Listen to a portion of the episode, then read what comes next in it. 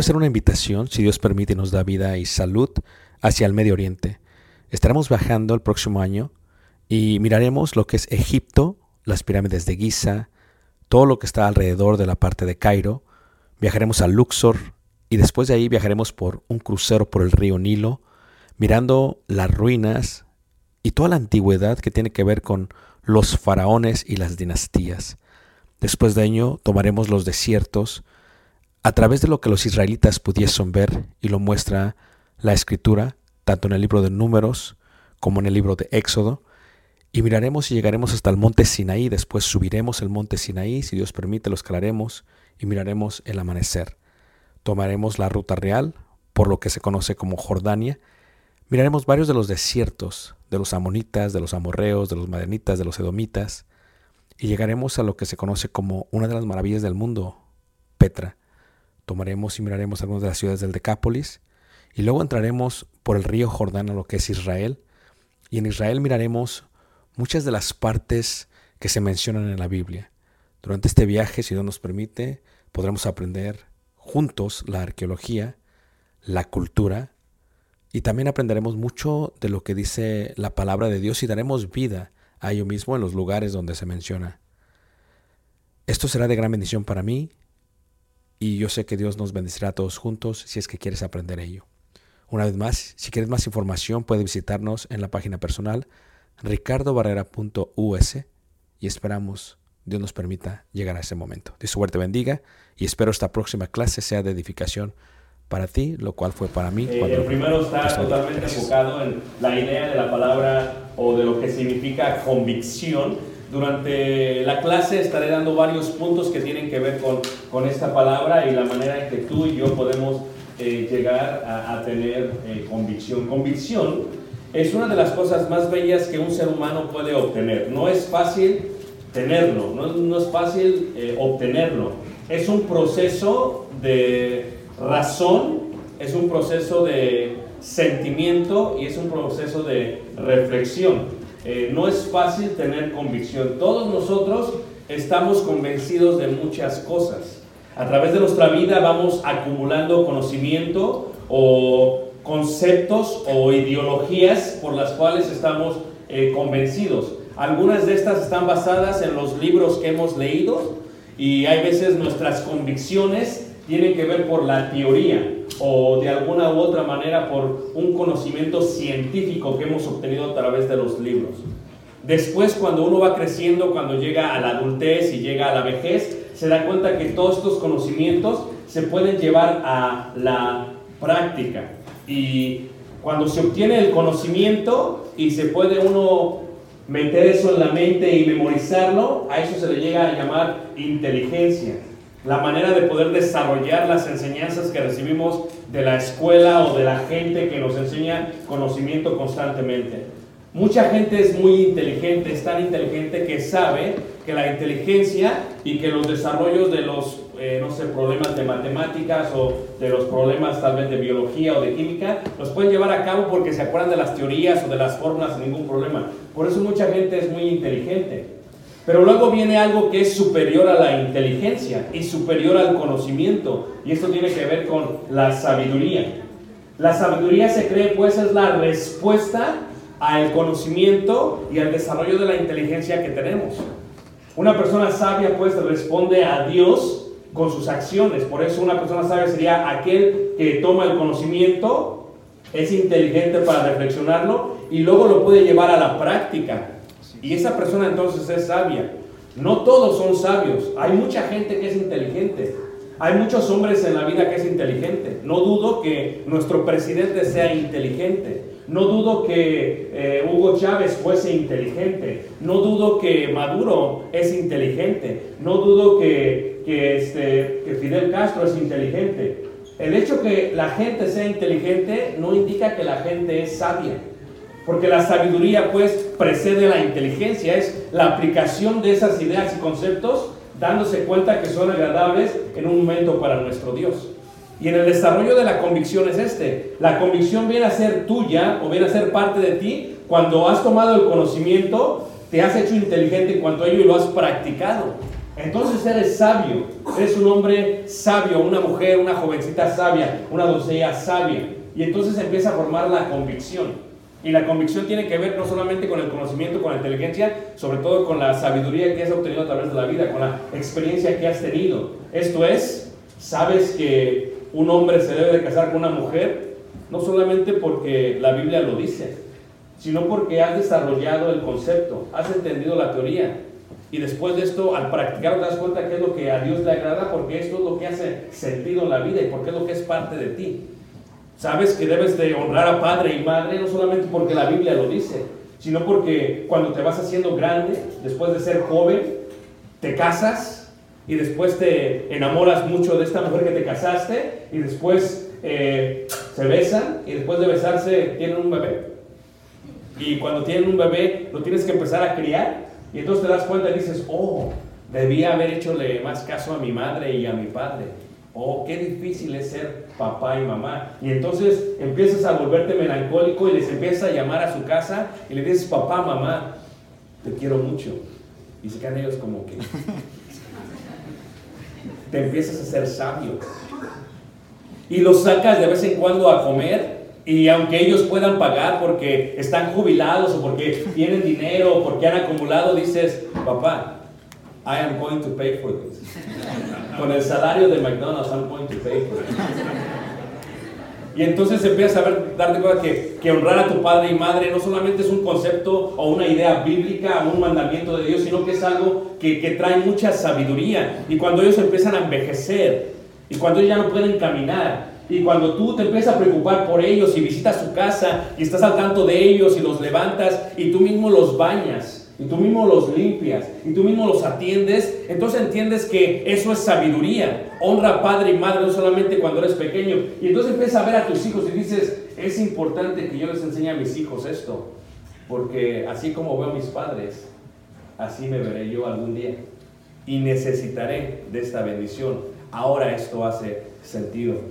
Cuando vemos nosotros a los israelitas, cuando vemos la convicción que tenían, no solamente era un concepto de la ley de Dios. Dios los había sacado de Egipto y había trasladado por el Mar Rojo y los había llevado por el desierto. Les decía yo el día de ayer de eso. Habían pasado por el desierto de Mará y habían pasado por el desierto de Ali y habían pasado por el desierto de Sin y el desierto de Refidim y el desierto del Sinaí. Y en el Sinaí Dios les coloca, Dios les pone, Dios les establece una ley. Al principio la ley no hacía sentido. La ley estaba separada en varios aspectos. En la ley había mandamientos. En la ley había estatutos. En la ley había preceptos. En la ley había juicios y todos estos, aunque eran parte de la ley, son distintos. Los mandamientos son dados por Dios para obedecerlos. Los decretos son dados por Dios y aunque no los razonemos ni los entendamos, los tenemos que guardar. Como aquel mandamiento que Dios dice que la mujer no se debe acercar al tabernáculo cuando está pasando por su menstruación. No lo entiendes, dices, pero ¿por qué es esto? No importa si lo entiendes o no, es un decreto, lo tienes que guardar, lo tienes que obedecer. Un estatuto es aquel que Dios desarrollaba la manera en que se iba a guardar un cierto mandamiento. Número uno, número dos, número tres, número cuatro, número cinco. Eso es un estatuto. Un estatuto es un orden de proceder para llevar a cabo el mandamiento, como el mandamiento de guardar la Pascua. ¿Cuándo? El 14. ¿De qué mes? Del mes de Nisan. ¿Qué? Un cordero. ¿Qué? Sin mancha. ¿Se tiene que matar? ¿Cuándo? ¿Cómo? ¿Cómo se establece? Eso es un estatuto. Un precepto es aquella provisión que decía Dios, no vas a hacer esto, no matarás, no robarás, no cometerás adulterio. No es un precepto, es decir, no, no puedes hacer esto. Y entonces, cuando reciben la ley ellos, no solamente era recibirla por parte de Dios, sino qué tan convencidos estamos nosotros como israelitas de que esto hace sentido, de que si lo llevamos a la práctica es bueno para cada uno de nosotros. ¿Qué hace, sentido en esta ley que Dios me dio? Para eso no solamente se necesita conocimiento, sino inteligencia y sabiduría. Por eso dice claramente aquellos maestros rabinos cuando sentaban a los estudiantes, dice, eh, sobre todas las cosas, dice, toma la inteligencia y ponla sobre tu cuello, dice. Pero no solamente la inteligencia, sobre todas las cosas, toma la sabiduría, dice, y llámala, dice, bésala. ¿Por qué debes de besar la sabiduría? Porque es importante para tu vida y para tu progreso y para tu prosperidad. Por eso los judíos cuando ellos van a leer la Biblia, cuando van a leer el Torah, cuando lo van a presentar, antes de poderlo abrir, lo que hacen es que lo levantan y luego lo besan. Lo aman. Amar es una cosa. Saben que el libro es importante porque es la palabra de Dios, es el conocimiento de Dios que están recibiendo. Y los israelitas estaban convencidos que los mandamientos tenían una idea mucho más allá que cuando se practicaban podía uno ser próspero. Por ejemplo, el mandamiento de no cometerás adulterio. Sabían que si lo guardaban iban a ser prósperos. ¿Por qué? Porque imagínate, tuvo una sociedad en la que nadie le sea infiel a su esposa o a su esposo. Por lo tanto, no habría celos, no habría contiendas, muchos abogados no existirían, muchas cortes no tendrían que existir, muchos hijos no crecerían con madres solteras o con padres solteros, muchos hijos no estarían en familias, como le llaman aquí, foster parenting. ¿Por qué? Porque se dan cuenta que una infidelidad no solamente causa un daño al cónyuge, sino a los hijos y sobre todo a quién? A la sociedad. Y entonces ellos empezaron a darse cuenta que no cometerás adulterio es una ley que hace sentido para tu vida y estaban convencidos de que la tenían que, ¿qué? Que guardar. Y eso es convicción. El primer mandamiento tiene que ver con, con yo soy Jehová tu Dios, que te saqué de Egipto, de la casa de servidumbre. Y, y decían ellos, no entiendo este concepto, ¿por qué Dios quiere que, que, que Él sea nuestro Dios? ¿Por qué quiere que sepamos que Él es nuestro único y verdadero Dios? ¿Cuál es la idea de esto? Muchos de nosotros decimos que lo creemos, pero no estamos convencidos al respecto. Yo he viajado por muchas iglesias de Cristo, no solamente en toda América, estuve apenas en Asia, he estado en Europa, he estado en el Medio Oriente, he estado en África, he estado en China, he estado en muchos lugares. Y es increíble cómo la iglesia de Cristo son muchísimos miembros, son muchísima gente, pero hay muy pocos los que están convencidos, Así es. los que tienen convicción. Es interesante que vayamos a un lugar, nos reunamos por muchos meses, años y décadas y no estemos convencidos de las cosas tan importantes para la enseñanza y doctrina del Nuevo Testamento. La convicción es algo que se va desarrollando en el corazón y en la mente. Y llega un momento que estás tan convencido que no hay nada, ni la muerte, ni los gobernadores, ni los principados pueden separarte de esa convicción que tienes. Y los israelitas tuvieron que trabajar en esta convicción. Yo soy Jehová tu Dios, ellos lo entendían. No solamente porque vivieron en Egipto, en un lugar donde se creía en muchísimos dioses, donde eh, la gente era politeísta, donde el río Nilo era un dios. ¿Y por qué era un dios? Porque es el único río de todo el universo que corre del sur al norte y eso es increíble. Todos corren del norte hacia el sur y decían, esto es increíble, este es un río distinto a los demás y el río provee vida y vean al río como un dios. Y no solamente al río, veían a- a- a- al toro, al buey, a la vaca como dioses, de tal manera que tomaban cuerpo humano y le ponían una cabeza de, de un toro y eso para ellos era, era un dios. Y entonces creían en el dios eh, Sol, en Ra. En Ra es más el nombre Aarón, ¿verdad? Realmente es Ra, es un sacerdote de Ra. Por eso Aarón es un nombre contrario a la idea bíblica totalmente. Aarón es eh, el sacerdocio de, de Ra, del dios del sol. Y, y creían en tantos dioses, el dios de la luna, el dios del sol, el dios del río, el dios mosca. Eh, eh, ¿Por qué? Porque las moscas eh, lastiman. Son eh, eh, batallas con ellas, especialmente en Egipto, como que muerden, ¿me entiendes? Te lo digo yo porque mis piernas están mordidas de moscas. No lo pude creer, ahora entendí por qué las mujeres eh, tienen eh, un velo. No es tanto por, por guardar su santidad o su don- ser doncella, sino es para que no le estorben las moscas, porque esas moscas muerden. Y no sé cómo lo hacen. Y entonces, ¿qué es lo que sucede? Dios lo saca de Egipto y le dice, tienes que entender que yo soy tu único Dios. Pero lo creían, no lo sé. La única manera de que la convicción se desarrolla es que la convicción se ponga a prueba. Si la convicción no se pone a prueba, entonces eh, la convicción no existe o no sabes que existe. Hermanos adultos, tú no sabes qué tan cristianos son tus hijos hasta que tus hijos van a la escuela, van a la universidad y están fuera de tu dependencia. Entonces te das cuenta de lo cristianos que ellos son.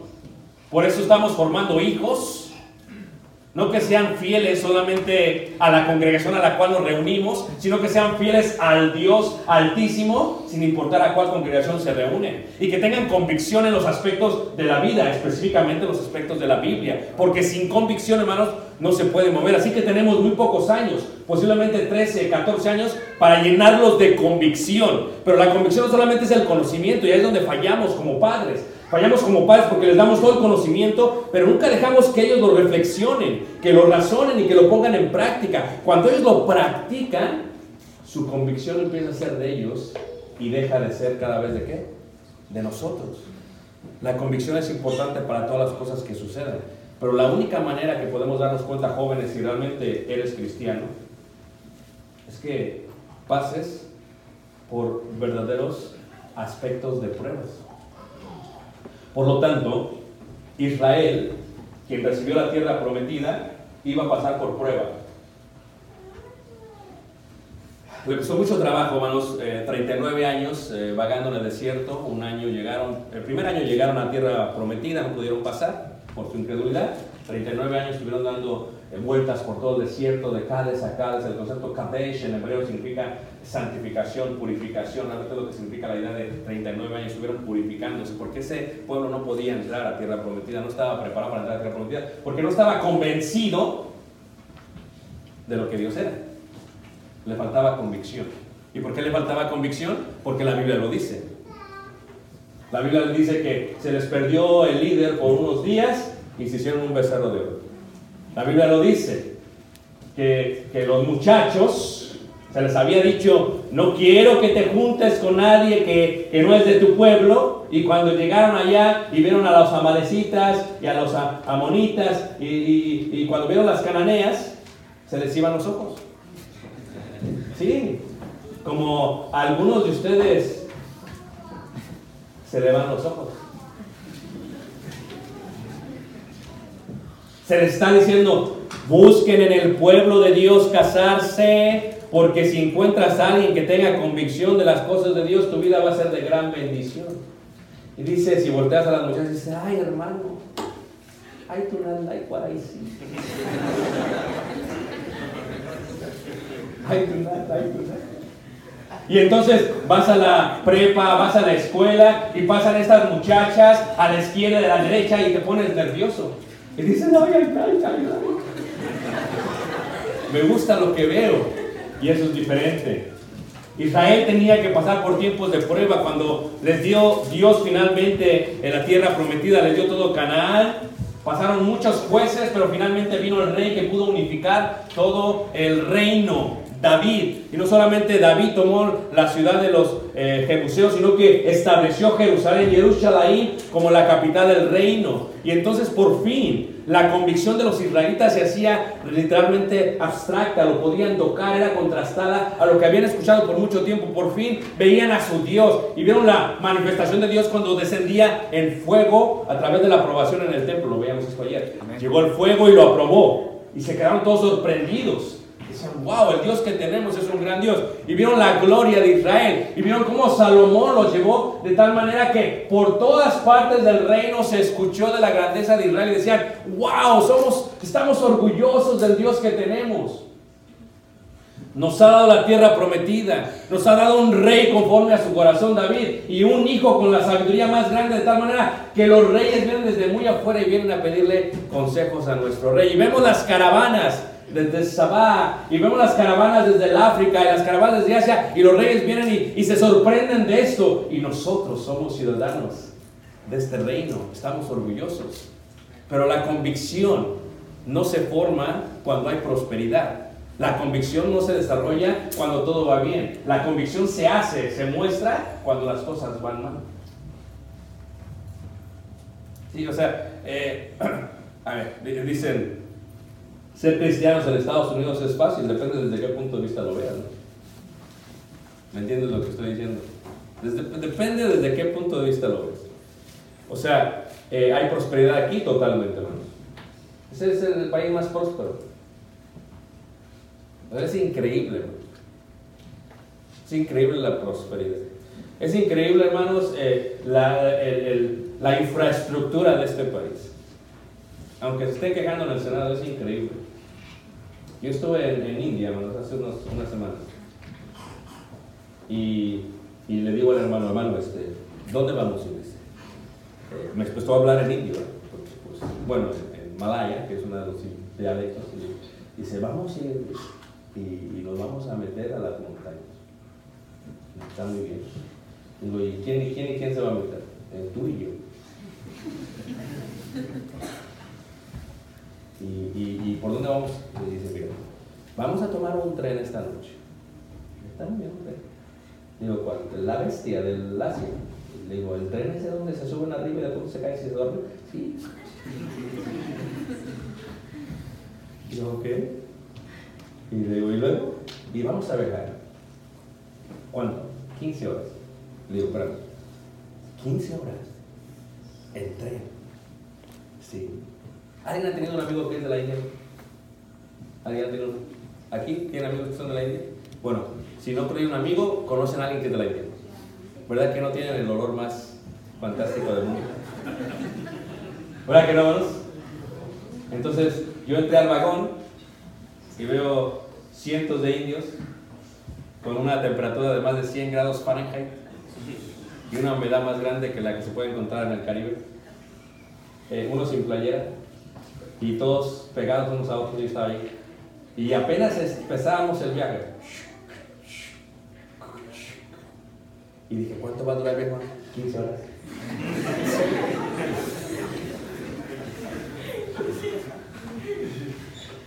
¿Me entiendes? 15 horas, hermano. Sí, sí, me entiendes. Eh, eh, la infraestructura que tenemos es increíble, hermanos. O sea, eh, ¿quieres ver qué tanta convicción tienes?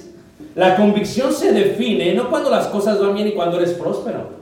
Israel tenía que mostrar su convicción no cuando iba bien, sino cuando iba a haber tiempos de prueba. Y lo que hace Dios es dice, ahora voy a purificar, voy a forjar, voy a ver qué tanta resiliencia tienen estos judíos. Y, y la manera que lo voy a hacer es que no lo puedo hacer en Jerusalén porque en Jerusalén es su ámbito, es su comodidad, es como están ellos. Los tengo que llevar a un lugar donde pueda ver si realmente tienen la convicción que dicen tener. Porque cuando nos sacan de la comodidad, hermanos, jóvenes, muchos de ustedes vivieron en Centroamérica, pero muchos de ustedes han crecido aquí. Y por lo tanto han vivido de las comodidades de este país. ¿Están de acuerdo, hermanos? Comodidades que a veces no vemos. Como el hecho de tener aire acondicionado a la mano. Y no solamente un cuarto de la casa. Todos los cuartos de la casa. ¿No es cierto, hermanos? Vas a un país de Latinoamérica y solamente me prendes el ventilador, no el aire acondicionado. Y solamente de un cuarto de la casa. Y no me lo pongas que se mueva porque se pierde el aire. Solamente hacia una dirección. Yo hablaba ayer con el hermano de Oaxaca. Vamos a ir a Oaxaca a predicar las montañas. Y me dice el hermano, hermano, este, todo bien, le digo, sí, mira, tengo un problema. Le digo, estoy apenas, vamos, tengo, eh, estoy apenas saliendo de una enfermedad que me dio eh, a consecuencia del viaje que hicimos a la India. Que no se la deseo, nunca me había pasado en la vida. No se preocupe, no es contagioso. Tranquilos, me pueden saludar. Ya me dijo la doctora, que no, no. Literalmente, hermanos, desde la parte de aquí atrás hasta la parte del cuello, todo esto, hermanos. ¿Ok? Increíblemente. Y entonces yo me puse en oración a Dios y dije, "Oye, Señor, pues se supone que hice misión, ¿no? O sea, ¿cuál es el problema? Pero hermanos, Dios te pone en situaciones de pruebas porque Dios quiere forjarte el fuego para saber cómo está tu convicción. Así es. Si en la comodidad no se puede forjar tu convicción. Y entonces Dios llevó a este pueblo de Israel y se los llevó, a uno se los llevó a Siria en el año 500 a 732 más o menos antes de Cristo y a otros en el año 583 a Babilonia y los llevó, los sacó de su comodidad y entonces los sacó para qué? Los quiere pulir, los quiere forjar, los quiere formar. Jóvenes, escuchen, porque yo sé que sus papás están sobre ustedes siempre. Apaga la tele, apaga el teléfono, apaga la luz, haz tu tarea, levántate temprano, haz esto, no haces nada. Ah, Yo sé que están traumados. I understand what you're going through, okay? ¿ok? Pero sus papás los están formando para que sean hombres y mujeres de bien. Amén. ¿Ok? La vida no tiene que ver contigo. La vida que se mueve no tiene que ver con tu vida. Tal vez en tu casa ha sido así. Tal vez en tu casa tus papás cambiaron su forma de comer por ti. Tal vez en su casa sus papás han hecho cosas por ti. Pero déjame prepararte para la vida. En la vida, en el mundo, en la sociedad, no todos son tus papás ni no todos son tus mamás. En la vida te van a pagar la tele, aunque no quieras que te la paguen. En la vida te van a mandar a trabajar, aunque no quieras ir ¿qué? a trabajar. En la vida te van a hacer que limpies cosas, aunque no las quieras ¿qué? limpiar. Como cuando yo trabajaba para McDonald's. Un niño se comió unos chicken McNuggets y se le ocurre comer barbecue con los chicken McNuggets y papitas. Y el niño le dio asco. Y el niño de pronto ¿Me entiendes? Y yo dice, "Ah". y me dice el manager, ¿podrías irlo a limpiar?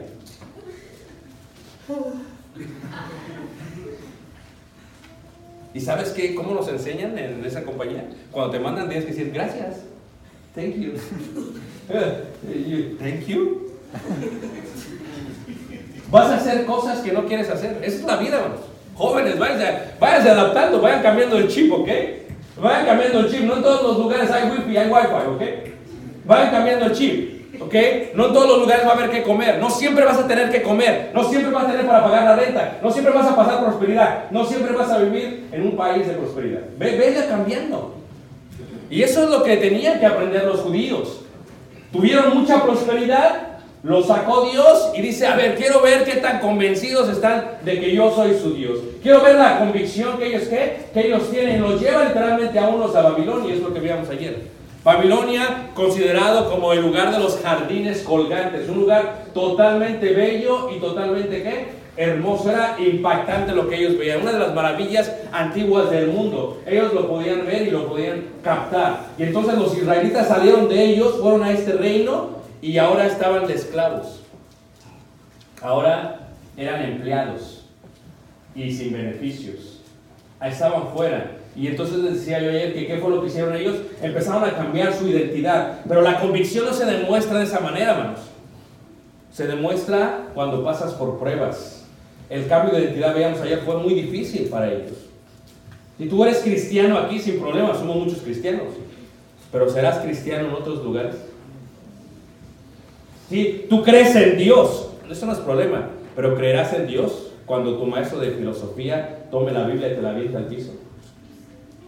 ¿Me entiendes lo que estoy diciendo? O sea, cualquiera puede ser cristiano en la iglesia. La pregunta es si vamos a ser cristianos, debemos tener convicción de lo que creemos en los lugares donde normalmente la gente se burla de nosotros.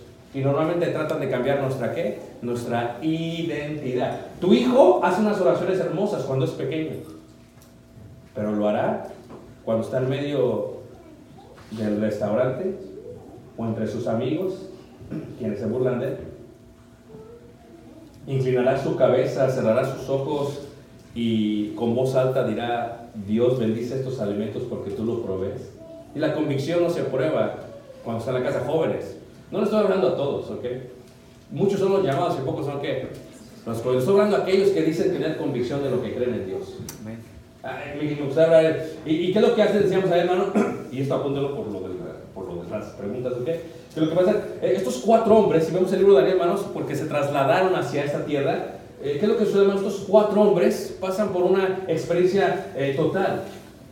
Uno, eh, como saben todos, se llamaba eh, Daniel, dice ahí la palabra de Dios, eh, si vemos ahí en el libro de Daniel, hermanos, vayamos juntos al libro de Daniel, en el capítulo 1, en el verso 6, uno eh, se llamaba eh, Daniel, otro eh, se llamaba Ananías, otro se llamaba Misael y otro se llamaba Azarías. Estos son nombres hebreos. Daniel significa Dios es mi juez. Todo lo que dice él es, es Dios, ¿ok? So, Daniel es Dios es mi juez. Raquel es oveja de Dios, ¿ok? Entonces, es lo que significa. Eh, el nombre de Ananías significa Dios ha mostrado su favor. ¿Ok? El nombre de Misael significa ¿quién como Dios? Es una pregunta, ¿quién como Dios? Y el nombre Azarías significa Jehová ha ayudado. Viene de la palabra ser, de será, de ahí viene la palabra Netzaret o Nazaret. De ahí viene la palabra Eleazar o Eliezer, o como dice Lázaro, que significa Dios ha ayudado en el hebreo. Entonces, el cambio de identidad lo primero que hacen es que cambian sus nombres. O sea, tienes convicción. O sea, di el nombre que te puso tu mamá y tu papá, aunque sea Onesíforo. O sea, tienes convicción. No te avergüences de tu padre ni de tu madre cuando te pregunten cuál es su nombre. ¿Cuál es el nombre de tu papá? Ah, Frank. No, diles que es Francisco. ¿Ok? Eh, eh, ¿Cuál es su apellido? Diles el nombre tal y como eso es tener convicción. Estoy convencido que vengo de ellos, que soy formado así y que así Dios me hizo y que Dios quiso que naciera en esta familia.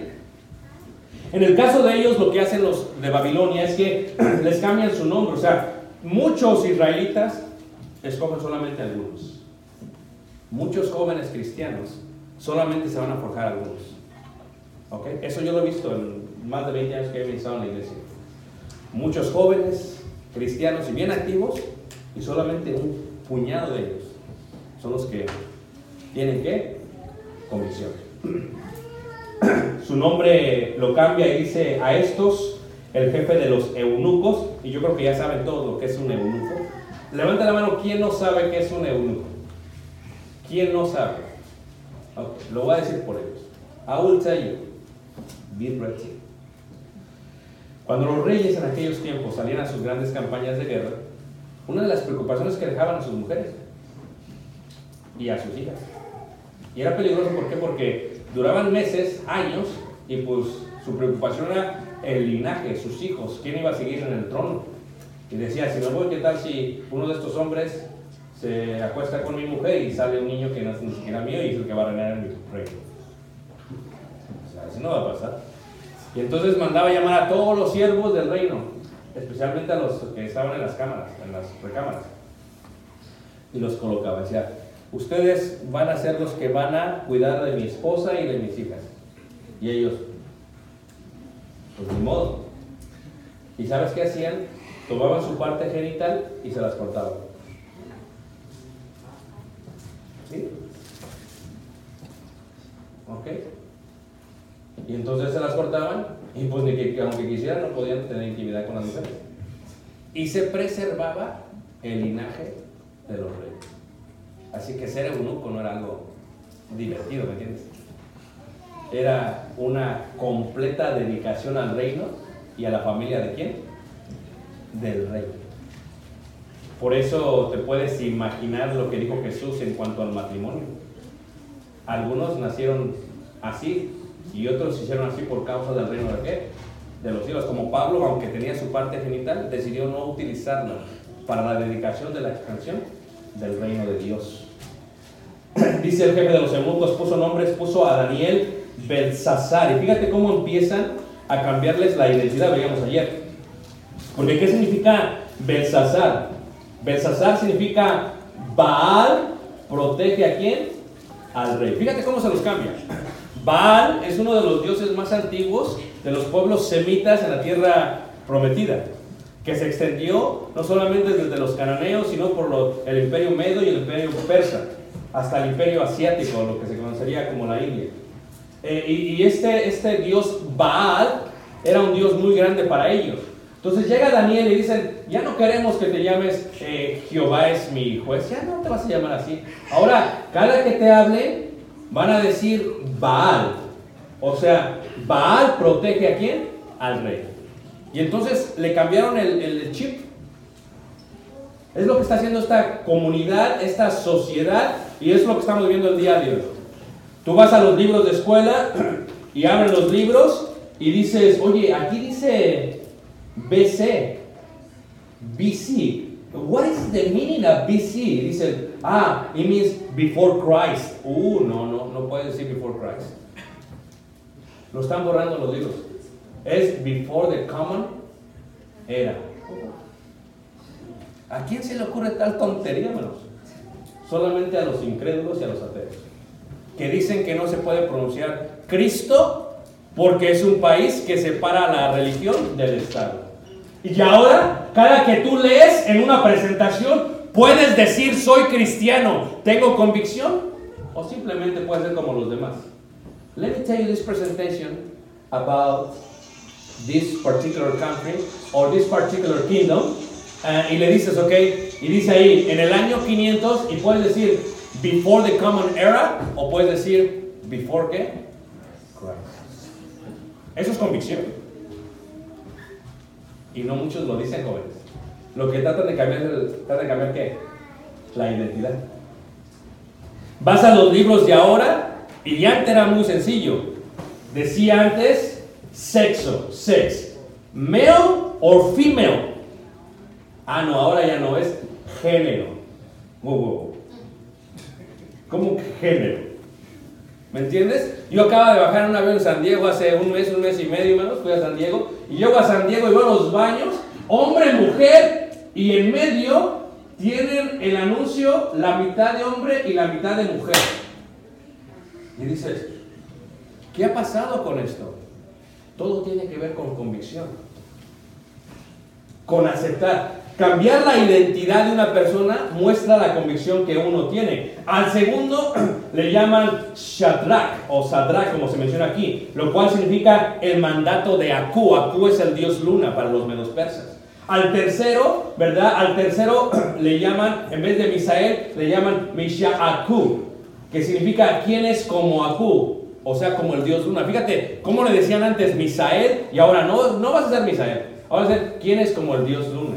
Y tratan de cambiar la identidad, tratan de cambiar, de cambiar, de cambiar, de cambiar, de cambiar. Tiene que ver con la convicción que uno tiene. Al otro, ¿verdad? Le decían, no te vas a llamar así, te vas a llamar Abednego, o sea, esclavo del dios Nergal, ¿verdad? Y, y el dios Nergal, hermanos, era el dios de la peste.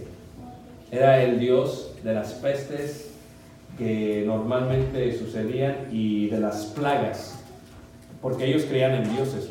De tal manera que cuando había una plaga que se comía la agricultura decían, oh, vino Nergal y se lo comió. De verdad, estoy hablando de hermanos. Y decían, vino Nergal y se lo comió todo. Entonces le daban sacrificios a Nergal para que eso no pasara. Y le dicen, tú ya no te vas a llamar así, ahora tú te vas a llamar ¿qué? Abed-Nego. O sea, vas a ser esclavo, pero del dios ¿qué? Nergal. Y lo que cambian es su identidad. Y ayer veíamos esto, y no solamente cambia su identidad, cambia su identidad en cuanto a la comida también. En cuanto a la comida también. En cuanto a la comida también. ¿Qué es lo que puedes comer y qué es lo que no puedes comer? ¿Qué se puede comer y qué no puedes comer? Por ejemplo, los judíos no comen cerdo. Ni el día de hoy comen cerdo.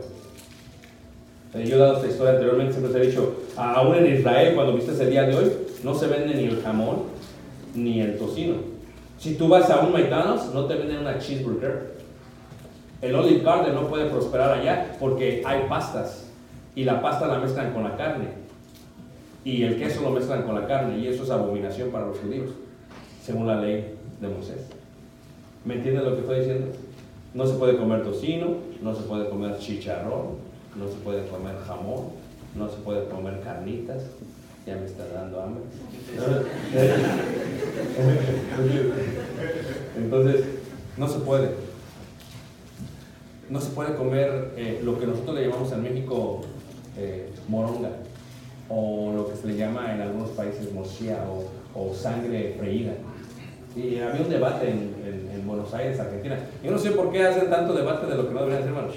Es pecado comer sangre, totalmente es pecado. Así es.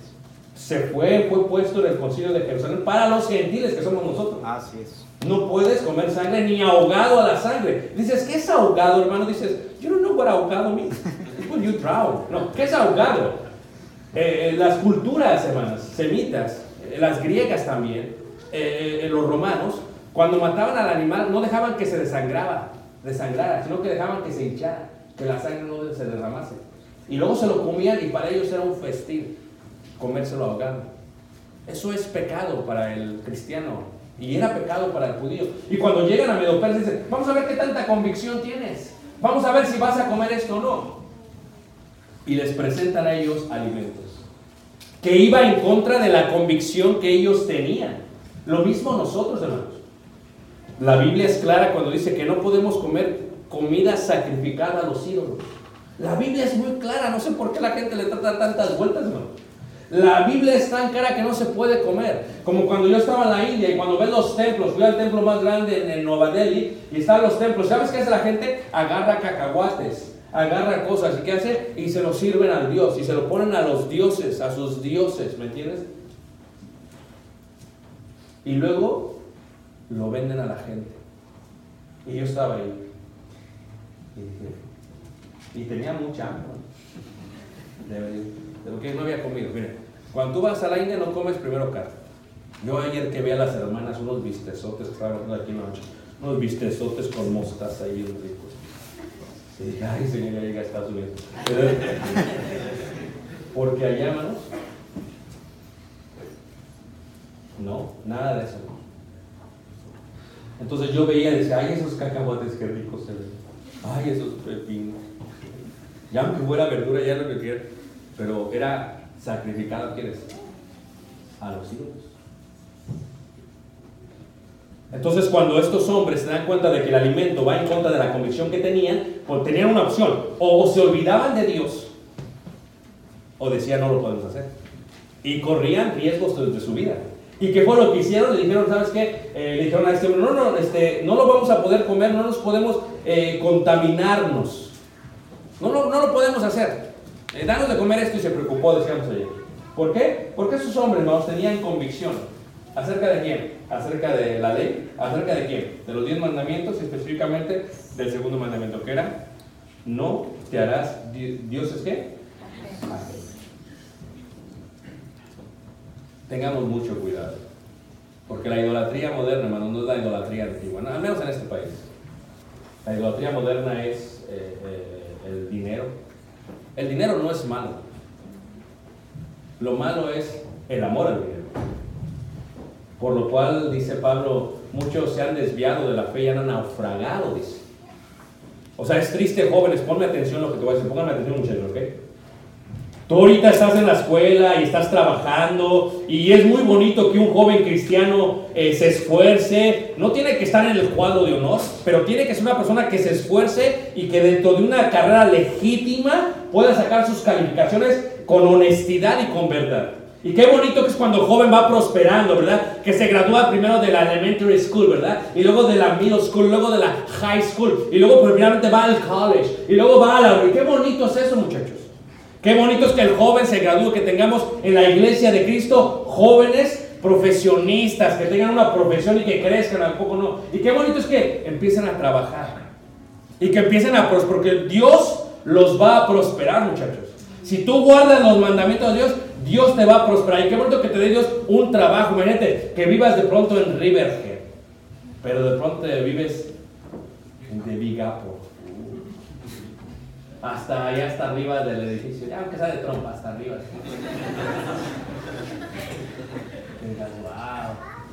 Y que desde ahí puedas ver hacia afuera y veas Central Park. Y que ya no necesites agarrar el autobús. No te tengas que chiflar para el taxi. Que llegue tu limusina ahí y que salgas tú. Y que te metas. Qué hermoso, ¿a poco no? Que seas prosperado de tal manera que Dios te prospere y te dé un trabajo y te dé poder, no solamente poder económico, poder social, poder gubernamental. Que Dios te levante hasta arriba porque solamente en las manos de Dios hay éxito. Pero que aún ahí no te olvides de quién. De Dios. No te olvides de la convicción que llegues a tener. Estos cuatro jóvenes fueron prosperados y los pusieron en la parte más alta después de los días. ¿Por qué? Porque estaban convencidos de quién era Dios. Después de los días, dice la escritura que su sabiduría estaba en ellos y que aún estando en ellos la sabiduría, la inteligencia de ellos era tan grande, era diez veces mayor, hermanos, que la que tenían ellos que antes. Porque Dios cuando prospera, no necesita de ti para prosperarte. Dios de lo insignificante hace algo extraordinario. Dios de la basura hace un tesoro. Y en nosotros, Dios, Dios ha hecho eh, muchas cosas con cada uno de nosotros. Pero lo bonito, jóvenes, pónganme atención. O sea, Dios te va a forjar, no cuando estás en la casa. Tus papás te quieren. Si tus papás te, te regañan o de vez, de vez en cuando te tienen que dar es porque te aman. Porque el Señor al que ama disciplina. Y si uno no quiere que sus hijos lo avergüencen en, la gente, los va a qué? A disciplinar. Es parte de la vida. Pero ponme atención, no es en la casa donde se muestra la convicción, porque ahí sí oras, ¿por qué? Te dice tu papá, ¿cuál la oración? Ole? Ok, papá. Entonces ahí no. ¿Verdad? Tu papá te manda esto. Es cuando estás solo, cuando estás en la cima, cuando estás en el rascacielos, cuando estás en el edificio, cuando estás en altas posiciones, donde se demuestra la convicción que uno tiene para con Dios. Fue tanto que el rey se asombró de ellos. Estaba increíblemente Dios, estos jóvenes, ¿cómo puede ser? Qué hermoso que, que un jovencito, ¿verdad? Que, que se lo trajeron de Guatemala, ¿me entiendes? Ahí toda la caravana y lo pasaron ahí por la frontera y, y llegó acá y no sabía nada de inglés. Qué bello que el niño chiquito ha sufrido y llega aquí y es aplicado y va a la escuela y saca buenos grados y le dan su beca y luego viene a ser un dreamer y se casa con una ciudadana y luego arregla y luego crece, se hace profesional y se hace grande. Qué hermoso que aunque esté pequeño y esté vestido de oro, en su corazón diga, todo esto lo hizo Dios por mí. Porque qué triste, ¿cuántos jóvenes hemos visto, hermanos, que se les sube a la cabeza la soberbia? No te va a pasar lo del diablo. Se les sube a la cabeza. I'm not from Guatemala. I was born here. I'm born American. Oh, please. Y qué triste, hermanos. Pero olvidemos de las raíces de la raza. Hablemos de la parte de Se sorprendió, qué hermoso que, que oh, eh, where are you from? Y que le diga, I am from Guatemala. Mi madre se llama Ma- Magdalena. y mi padre Onesíforo. Que el rey se sorprenda y sin importar, la convicción está ahí. Y sobre todo que cuando te diga, oh, eh, pues eh, haces muy buen trabajo, le digas, it is me, no soy yo. It is my Lord that is blessing me in this position. Eso es convicción. Que cuando tengas que dar un discurso enfrente de toda la escuela, cuando te, te reconozcan enfrente de la compañía, siempre digas antes de comenzar, gracias a Dios.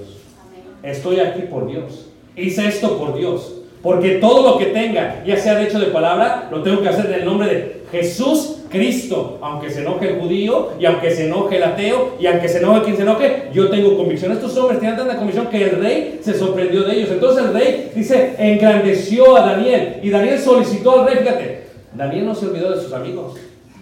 Como nosotros, ¿a poco no? Ya nos promovieron y ya no conocemos a nadie, ¿a poco no? Te habla tu mamá y decline. Contéstale a tu mamá. Porque déjame decirte cuántos hermanos anhelan hablar que sea un minuto más con su mamá. Porque cuando papá y mamá se van, nunca los tendrás en esta vida física, jamás. Así que yo sé que te fastidia, muchachos, pero honra a tu padre y a tu madre. Si tienes convicción. Dice que Daniel solicitó al rey y obtuvo que pusiera sobre los negocios de la provincia de Babilonia a Sadrach, Mesach y Abednego. Fíjate que Daniel no se olvidó de los demás. Cuando Dios te prospere, cuando Dios te haga grande, no te olvides de, tu pueblo de donde viniste. Cuando Dios te prospere y te haga grande, no te olvides de, de que eres hijo de Dios. No te olvides de los hermanos. Cuando veas al hermano anciano allá en las calles de Manhattan o en la Fifth Avenue, te detienes y lo saludas. Y aunque vayas con tu jefe, y aunque tu jefe sea presidente, detente y dile, este es mi hermano de la iglesia de Cristo. I am a member of the Church of Christ. Be proud. Ten, ten convicción en las cosas que tenemos. Me dice el hermano, hermano, vamos a predicar, si está bien. Y vamos caminando, digo, oye, hermano, como que aquí hay mucha selva, ¿no? Dice, hermano, es que aquí hay cobras. Digo, no me digas. Me dice, si tú sientes algo así, me dices porque tenemos que irnos al hospital. Digo, "Ay". Y luego le digo, le digo, oye, hermano, y escuché que hay tigres. Dice, oh, sí hay tigres. Le digo, aquí, dice, yeah, aquí. Y cualquier cosa se movía. Le digo, hermano, ¿y, y no tienen miedo? Dice, no, los tigres son bien respetuosos. A ver, ¿cuántos se comieron el, mes pasado? Dice, como tres personas. Digo, ¿lo que son? Dice, no, no. O sea, cuando les da hambre, te comen. Pero si no tienen hambre, no te van a comer. Ya, señor, que no tengan hambre. no tengan hambre". Porque para el indio, en la religión del hinduismo, las cobras son dioses, no las matan. Los tigres, los elefantes son dioses. Pero como creen en la reencarnación, creen que, vuelven a nacer eso no los pueden matar. Entonces, si se los comen para eso, uno no me está comiendo mi tío. ¿Entiendes? Qué hermoso es que, que no te olvides de Dios. Que cuando Dios te prospere y te, y te ponga muy alto, que no te olvides de Dios. Estos hombres, eh, si algo vamos a aprender de ellos, ellos dicen, no importa, me vas a cambiar mi nombre, me vas a cambiar el alimento, pero Dios sigue siendo qué? Dios. La escritura dice claramente que este hombre se, se ponía en dirección hacia, hacia Jerusalén porque ellos creían que estaba ya la presencia de Dios y porque cuando Salomón había hecho la oración dice, si tus hijos te hablan, te proclaman, dice, si ellos confiesan, si se arrepienten, desde donde quiera que estén, si lo hacen a esta casa, tú les oirás y digo que va, yo les voy a oír. Por eso Dios nos trajo de regreso. Y este hombre era fiel tres veces al día. ¿Oraba a quién? A Dios. Cuando vais en el autobús y todos van echando relajo y estén con sus beeps, con sus AirPods, ¿ok? Quítatelos. Y haz una oración a Dios. Cuando estén en la, en la clase con los muchachos y veas que un joven tiene una necesidad o que alguien está triste o que está haciendo bullying, defiéndelos si tienes convicción. Abrázalos y haz una oración por él. No en voz baja, en voz alta. Cuando estés eh, a punto de comer la comida, eh, los alimentos, y haya varios jóvenes en la clase, detente y diles, eh, is it okay if I pray for you guys? May I pray for this food too? They're not say no. But oh sure, sure, yeah, go ahead, please. porque no sabes cuántos se van a convertir a causa de tu convicción para con. Y cuando estés en un despacho, cuando estés en una oficina, cuando seas grande, cuando seas grande, si Dios te coloca en el Senado, como ha colocado a varios de nuestros hermanos en este último Senado, si Dios te coloca, no te olvides quién es Dios. Si te ha puesto ahí, te ha puesto con el propósito de que seas la luz del mundo ahí. La convicción no se demuestra cuando están las cosas bien. Déjame decirte algo, no quiero ser el que, el que estropee tu fiesta. Dios en tu vida te va a poner por muchas pruebas. Pero ¿sabes para qué lo va a hacer? Para forjarte en qué? En fuego. Así que mi invitación es esta. Pasen los días, pasen las calles, pasen los climas, pase la luna, pase el sol. No te muevas de donde estás. Sigue diciendo Dios, he aquí estoy y tú eres mi Dios. El mundo pasa y sus deseos, pero tu palabra y el que la hace permanece para toda la eternidad. Jóvenes, seamos pues forjados en fuego. Y esa es mi invitación a este primer tema. Que tengamos sobre todas las cosas que convicción. Y que la convicción se va a desarrollar en las pruebas. Vas a ser probado grandemente en tu vida. Te, te estoy preparando una vez, ¿ok? Vas a ser probado en tu vida grandemente, ¿ok? Pero cuando seas probado, recuerda que Dios desde el pozo te va a sacar hasta arriba. Desde lo profundo sacó a José de la cárcel. Desde lo profundo sacó a Jeremías de la cisterna. Desde lo profundo sacó a Daniel desde el pozo. Créelo, cuando estés en prueba, Dios te va a sacar. Porque Dios no es un Dios de variación, sino que es un Dios que en Él y en Jesús todas sus promesas son sí y todas sus promesas son qué? Amén. Así que te invito, dejando esta reflexión en tu vida, seamos sabios, no inteligentes, porque inteligentes hay muchos en la vida y sabios hay pocos. Dios te guarde, Dios te bendiga y pongamos de pie para hacer un cántico de invitación. Nuestro hermano va.